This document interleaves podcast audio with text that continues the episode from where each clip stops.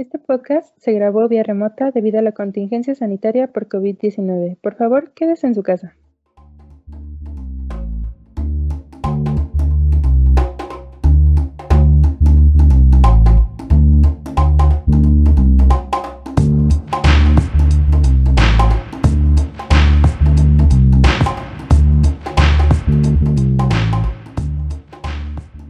Bueno, esperando que estén muy bien. Desafortunadamente, por cuestiones de tiempo, la conferencia queda cancelada, pero nosotros vamos a realizar una cápsula informativa que esperemos que les guste y asimismo esperemos que ustedes puedan compartirla con todas las personas que ustedes quieran y tampoco se la pueden perder porque vamos a hablar de las principales patologías que causan las interacciones medicamentosas. Entonces, espérenla muy pronto y ojalá nos ayuden a difundir esta información. Espero nos pueden apoyar. Es nostálgicamente decirles que pues este es el último capítulo. Se nos acabó la campaña, muchachas. Y que muchas gracias por el apoyo que nos dieron. Y esperamos que la información que les compartimos sea de gran ayuda y que la aprovechen mucho. Y que la sigan Claro. compartiendo con todos sus familiares o con todos sus conocidos. Sí, pues al final el objetivo que nosotras teníamos era crear un poco de conciencia en ustedes, que esperemos que también eso se haya cumplido. Y pues nada, creo que para mí fue una experiencia muy, muy padre. Habla Kat porque ya es el último eh, capítulo. Sí, que salga tu voz. que salga tu entusiasmo. Cierre con ese Que recuerden a la voz alegre del, de todo el podcast. Onda que ahorita mi voz está súper alegre, no tienes idea. A ver, yo puedo. Mm, que nos pone tristes, que ya no vamos a hacer este. No, es que no. Vamos a poner tristes. ¿O sí? No. Yo dije, Mm, no está. No, Pues nos pone un poco nostálgicas. Y también fue una campaña en la que aprendimos, o sea, nosotros, nosotras aprendimos muchas cosas respecto a estos medicamentos, estar investigando o estar pidiendo la opinión, o sea, de las personas que nos escuchan y pues que vamos a extrañar un poco el podcast y yo sé que ustedes también pues van a extrañar saber todo esto que les decimos. Y pues como es nuestro último capítulo, eh, bueno, hicimos una encuesta que nos va a ayudar para explicar un poquito la importancia de, de esta campaña. Este, y una de las preguntas era pues que de qué fármaco les hubiese gustado que habláramos. Y pues creo que la mayoría comentó que ibuprofeno y pues con ibuprofeno es con el capítulo que nos vamos a despedir. Entonces yo digo que hay que empezar. Y ok, empezaré yo.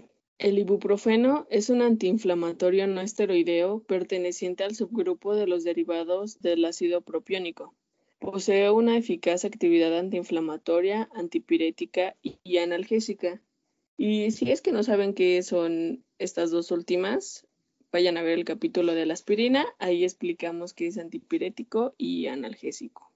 Y bueno, este está indicado como tratamiento en procesos reumáticos agudos o crónicos, lesiones de tejidos blandos como torceduras y esguinces, procesos dolorosos de intensidad leve y moderada, alivio de la sintomatología en la dismenorrea primaria y en cuadros febriles de etiología diversa. Dismenorrea se refiere a los cólicos menstruales. Los AINES pueden causar broncoespasmo en el 5 a 10% de los pacientes con asma y rinitis crónica. El ibuprofeno y todos los fármacos de esta clase lo poseen y todos deben contraindicarse cuando hay antecedentes de broncoespasmo por alguno de ellos. En general, los AINES deben emplearse con precaución cuando se utilizan con otros fármacos e incluso con otros AINES, ya que pueden aumentar el riesgo de ulceración y hemorragia gastrointestinal o disfunción renal. En cuanto a las interacciones con medicamentos, estos AINES al consumirse con hidantoínas y sulfamidas Los efectos tóxicos de estas sustancias podrían verse aumentados. En conjunto con triclopidina, el riesgo de un efecto aditivo a la inhibición de la función plaquetaria. Cuando se administra con anticoagulantes, los AINES pueden potenciar los efectos de los anticoagulantes tipo dicumarínicos.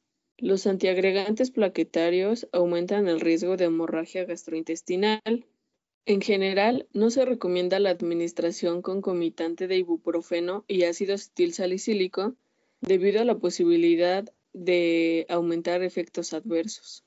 La administración de ibuprofeno junto con alimentos retrasa la velocidad de absorción. La dosis diaria y la frecuencia de las tomas de ibuprofeno deben reducirse cuando se administra con Coca-Cola, ya que indica un mayor grado de absorción. Y pues la despedida. Este es nuestro último capítulo, como les dijimos al inicio. Pues muchas gracias también por, por, por todo su apoyo, por estar ahí el pendiente de cuando subíamos un capítulo, por escucharnos, por, por todo, por ser nuestros fans.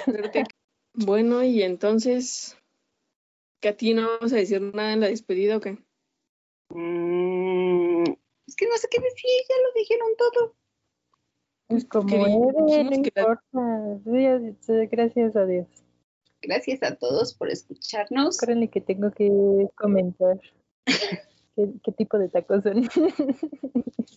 Pues solo quiero decirles a todos que gracias y que es, eh, sí, que espero que toda esta información que les hemos dado a lo largo de estos capítulos haya sido o que sea de utilidad para ustedes y que pues hayan aprendido mucho.